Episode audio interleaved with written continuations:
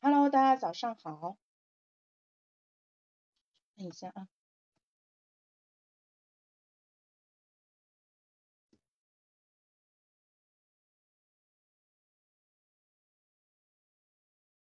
呃，好，大家稍等一下，我们先，哎，甜甜早上好。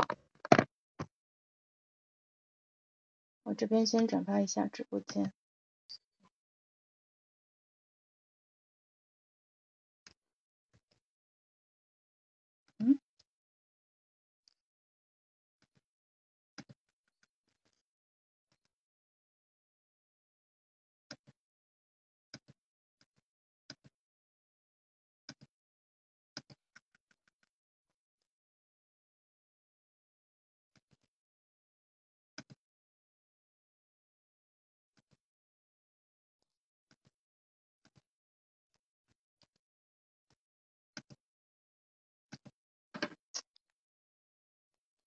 好，大家早上好，我们先马上开始直播啊，我先转发一下房间，再发一个朋友圈就 OK 了。OK，那欢迎大家来到我的直播间，我是主播潇潇，我的全网 ID 呢是行动社交找潇潇，非常开心在呃星期四的早上能够在直播间见到各位。那今天呢，我们嗯带给大家的一个分享是如何创造心流专注啊，这个是我和李仁冲在。去年双十二的时候，在少数派网站上上线的一个原创的专栏叫“心流管理魔方”，我们会给到大家一个呃，相比于传统的时间管理，我们会给大家一个全新的呃一个解决方案，叫心流管理。那什么是心流啊？心流呢，其实就是我们在专注的做一件事情的时候，体会到的充实和。啊，幸福的那种感觉啊，在前面的直播当中已经给大家讲了一下，就是现在的时间管理流派，他所遇到的一些问题，以及是说啊，为什么普通人用不好这些心流管理的一个方法。欢迎大家进入直播间啊，大家如果喜欢这个内容，希望能够嗯把今天听到的内容在工作当中用起来的话，欢迎大家在直播间停留听个一两分钟的时间。然后我们是纯音频的现场直播，也欢迎大家在评论区跟我多多互动，帮我多多点赞啊。好的，熟人一定要帮我点赞，然后呢，粉丝灯牌可以稍微送一下，新朋友的话可以关注一下我的账号。那今天呢，我们已经来到了第三篇内容，也就是启动心流。前面给大家讲了时间管理之难，以及如何酝酿心流，介绍了很多心流的背景知识。今天会带着大家一起做一些更加实操的，就是启动心流的一些步骤。我们现在就正式开始啊！哎，我刚想起来还有一个群没有发，大家等我一秒钟，我来发一下啊。那个大家在评论区那个评论的话，那个我待会儿也会嗯回复一下，根据我们自己的一个经验，以及是说就是这么多年学习的一个心得。那么来看一下启动心流。在酝酿心流当中，我们介绍了心流的四个关键变量，一起创造了不被打扰的时空环境，还实践了拆解任务的颗粒度。在本篇呢，我们会带领大家进一步清扫障碍，启动心流，向你介绍三个关键工具，它们分别是执行意图和 WOOP 模型、准备工作以及行动触发器。专注力啊，是多种能力的复杂的集合，它并非是一种单一的能力。在现实中，我们会发现自己的注意力经常会飘到别处。那么有两种常见的情形，第一个呢是注意力成为了俘虏。很多时候，我们无法专注的原因是明知道要做某件事儿，但却被更有趣、更容易的事情俘获了注意力。比如说，朋友分享的短视频、小游戏、热点话题，从我就点开看看开始，不知不觉浪费了不少时间。除了社交媒体，我们周围还有很多潜在的干扰。他人的交谈、手机 APP 的弹窗、突然冒出来的新念头，以及未经整理的桌面。冷静审视，你会发现，我们所处的环境呢，对想要进行的专注任务并不友好，充斥着各种会俘获我们注意力的干扰项，需要在准备阶段把它们通通关进笼子里。美团的创始人王兴曾经说过，多数人为了逃避真正的思考，愿意做任何事情。畏难情绪也会导致我们主动分心。为了逃避那个真正的难题，一整天都忙着做无关的事情。无数人呢都掉在了因为逃避所以拖延这个深坑里面。我们其实可以通过上一篇文章提到的拆解颗粒度来降低任务带给我们的精神压力，但更重要的是让自己获得主动去做的超强行动力。正如作家最重要的任务是把屁股放进椅子里面开始写作，我们最重要的任务呢，则是静下心来动手做今天最重要的事情。那么，如何让自己安静下来，不分心的去做该做的事情呢？我想介绍一个有效的工具，也就是执行意图和 WOP 模型。我们先来看一下执行意图啊，我们都制定过类似的目标，今天下班下班之前完成报表。十一月份在少数派至少发一篇文章，十二月三十一号之前减肥十斤，这些目标啊看上去非常清晰，还有明确的时间约束，但是为什么实际执行的效果并不好呢？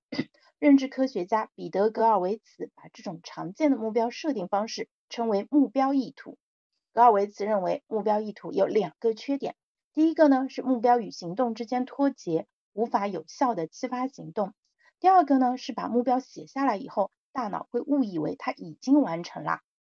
这两个缺点会导致我们制定的目标经常失败。而他提出了执行意图可以有效的弥补目标意图的缺点。执行意图可以有效的提供行动力，执行意图也不会给你已经完成的幻觉。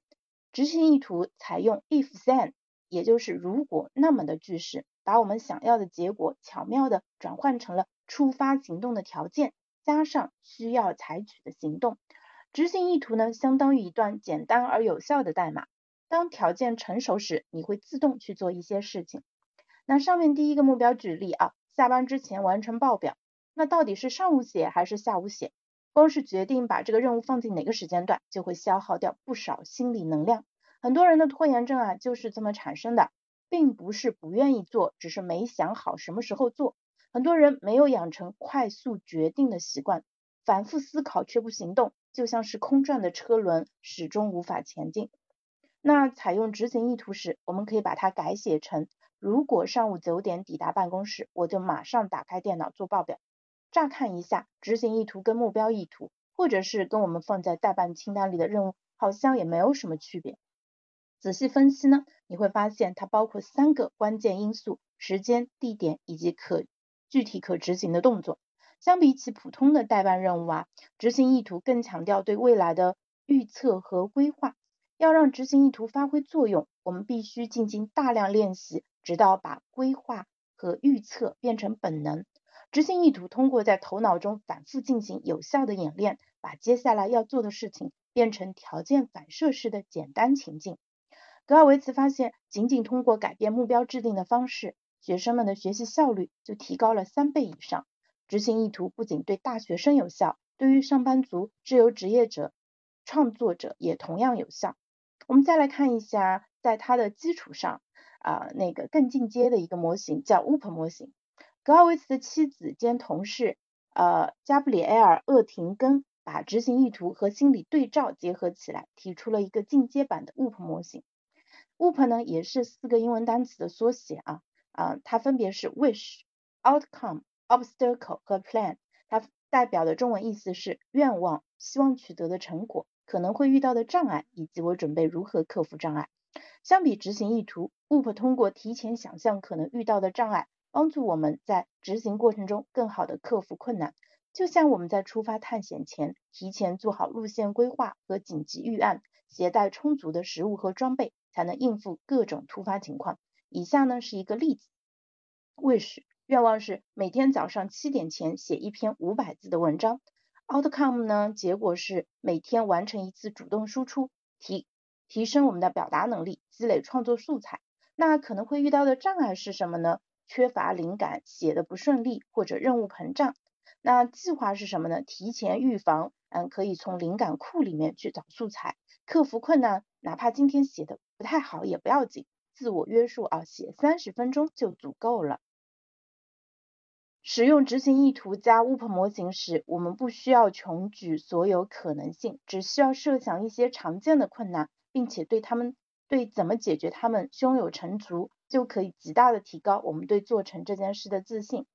在大脑当中预演一遍，在现实当中再把它做一遍，这就是已经被证实过的行动科学的方法论。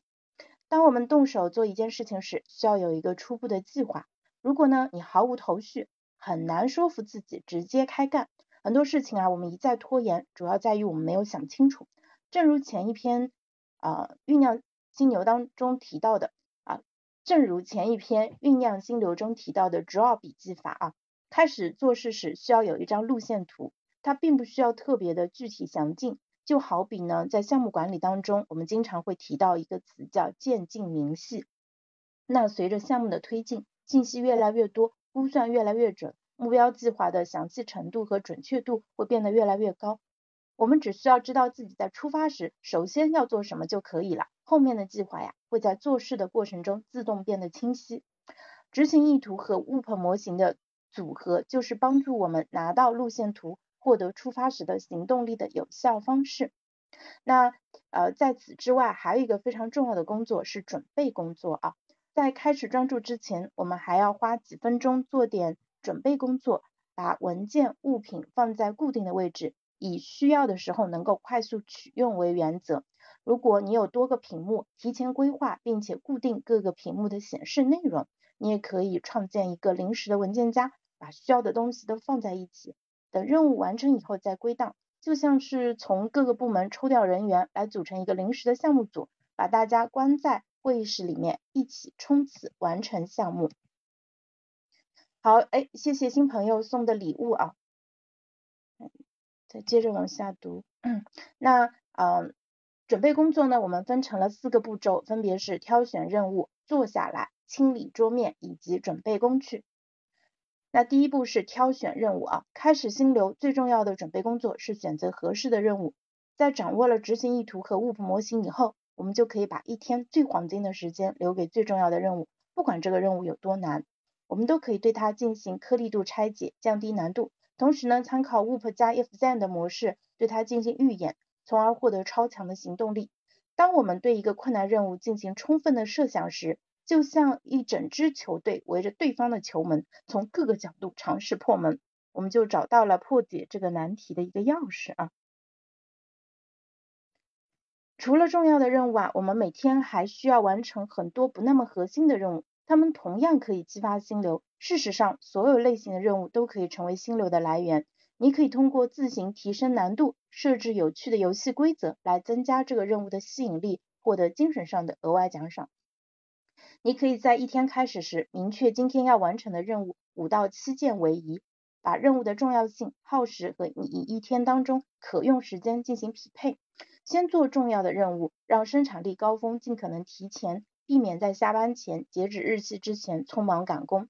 在每一个专注时段开始前，明确自己要做的事情，巧妙地运用之前提到的各种方法，调节任务难度和趣味性，迎接心流的到来。第二步呢是坐下来，上个厕所，倒杯水，然后呢把屁股放进椅子里。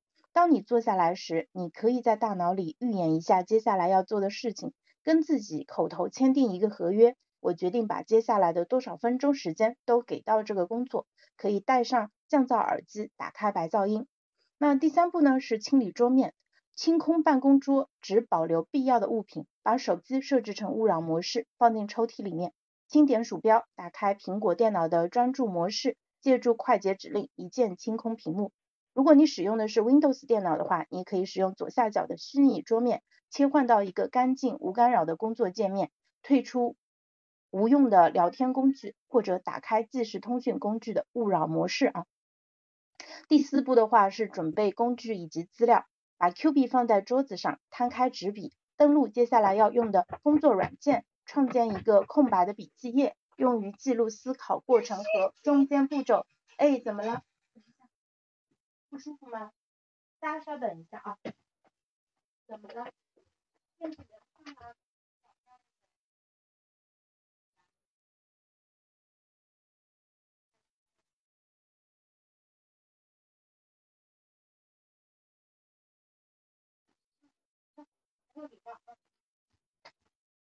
好的，我回来了。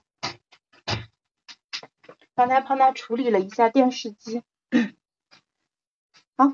把 Q 币放在桌子上，摊开纸笔，登录接下来要用的工作软件，创建一个空白的笔记页，用于记录思考的过程和中间的步骤。在启动心流前，准备好完成这项工作需要的全部资料，比如需求文档、参考资料、做到一半的半成品等。我们最好把所有需要用到的资料列出来，写成一份物料清单，也就 Bill of Material，简称 BOM，确保没有遗漏。还需要打开这项任务的 SOP 标准作作业手册。还需要打开这项任务的 SOP 标准作业手册，在专注过程中对照着 SOP，在专注的过程中对照着 SOP 中的步骤执行任务。之所以建议大家列出 BOM 和 SOP，是因为对于需要定期执行的复杂任务，只靠大脑来记资料清单和步骤，很难避免遗忘和信息丢失。如果没有现成的 SOP，那就先把步骤列出来，以便将来扩展成一份完整的 SOP。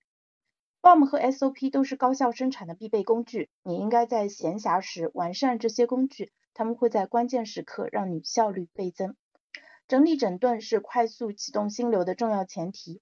当你看到一张干净的台面，一个清爽的电脑桌面，所有需要的东西都在你的手边，你已经做好了充分的准备。现在就让我们开始心流吧。好，接下来最后一个步骤的话是行动触发器。大脑热爱仪式感，所以我们使用富有仪式感的动作作为带领我们进入心流的触发器。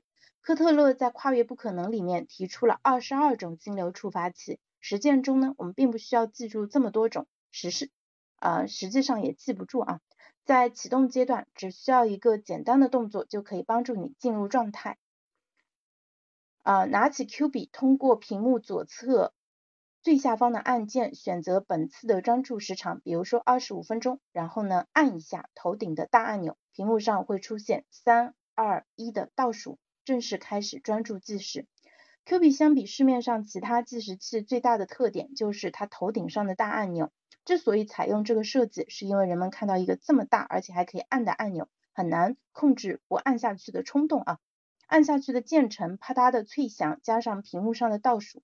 简单的动作所带来的仪式感，可以让我们获得具身认知，不仅是在心理上，更重要的是从触觉、听觉和视觉上获得反馈。就像田径赛场上的发令枪，也像是火箭发射的点火仪式，让我们马上行动起来。真人秀节目里的导师通过大力拍灯来表达对选手的激赏，而我们在办公室里拍下 Q 币的大按钮，迎接心流的到来。那使用 Q 币以后呢，我们可以随时开始专注，不必刻意等待整点的到来。不知道你是否发现啊，我们从小到大都习惯重要的事情在整点发生，整点报时、整点新闻、整点开会，以至于大家不自觉的把自己的行动与整点对齐。等到新年再减肥吧，等到十一点整再去洗澡，等到下一个整点再开始写报告。在等待整点的过程中，我们浪费了太多的时间，也浪费了太多马上开干的冲动。我们前面讲执行意图时，也是拿整点来举例，但实际执行时，我们可以并且应该跳出整点的限制，不必等到整点，我们可以马上开始。你要做的呢，只是啪嗒一下按下 Q 币的大按钮，接下来就可以专注于任务，忘掉时间流逝，忘掉过去和未来，沉浸在你要做的事情中。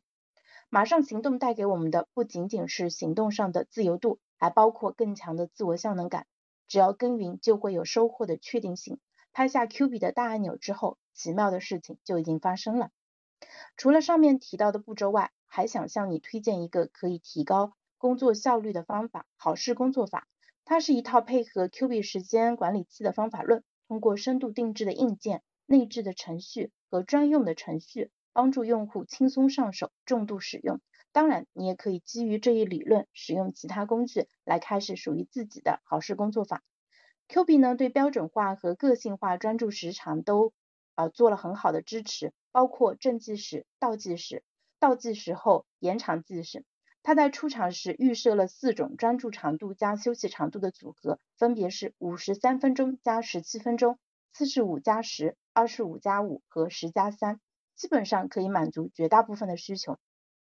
在上手之后，我们也可以根据自己的使用习惯来调整专注和休息的时间。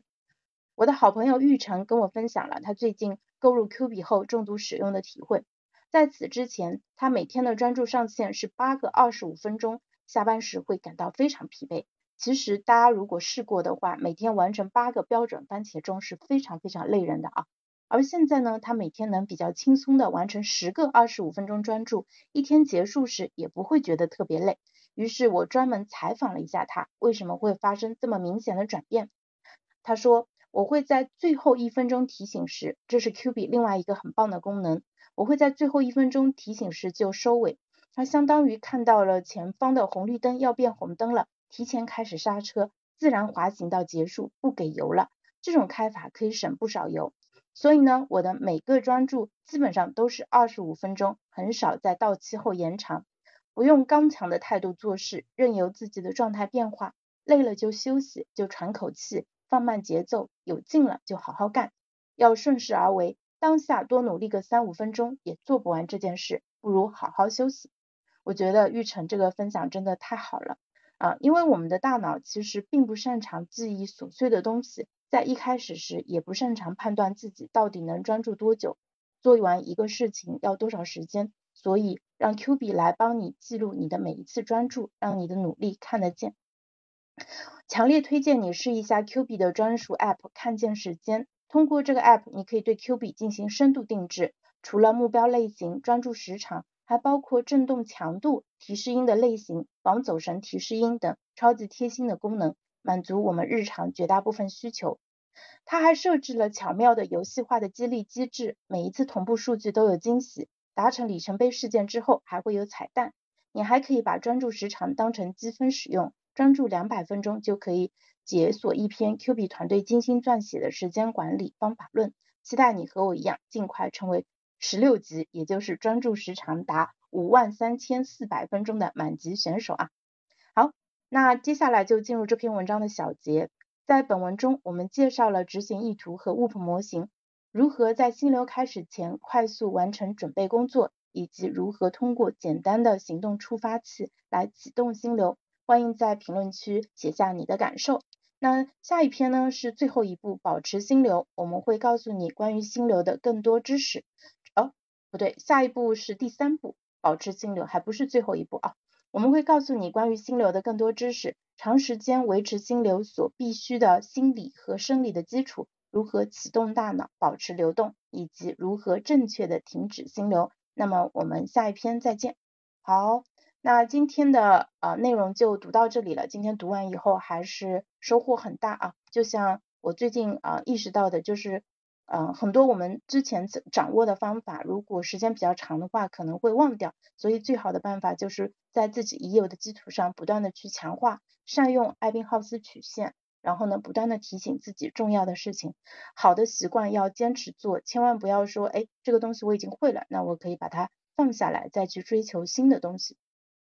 这好的成长呢，应该是在我们原有的呃积累之上，然后不断的去啊把它加高加固的一个过程。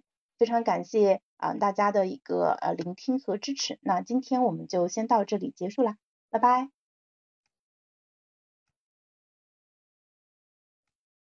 好，拜拜。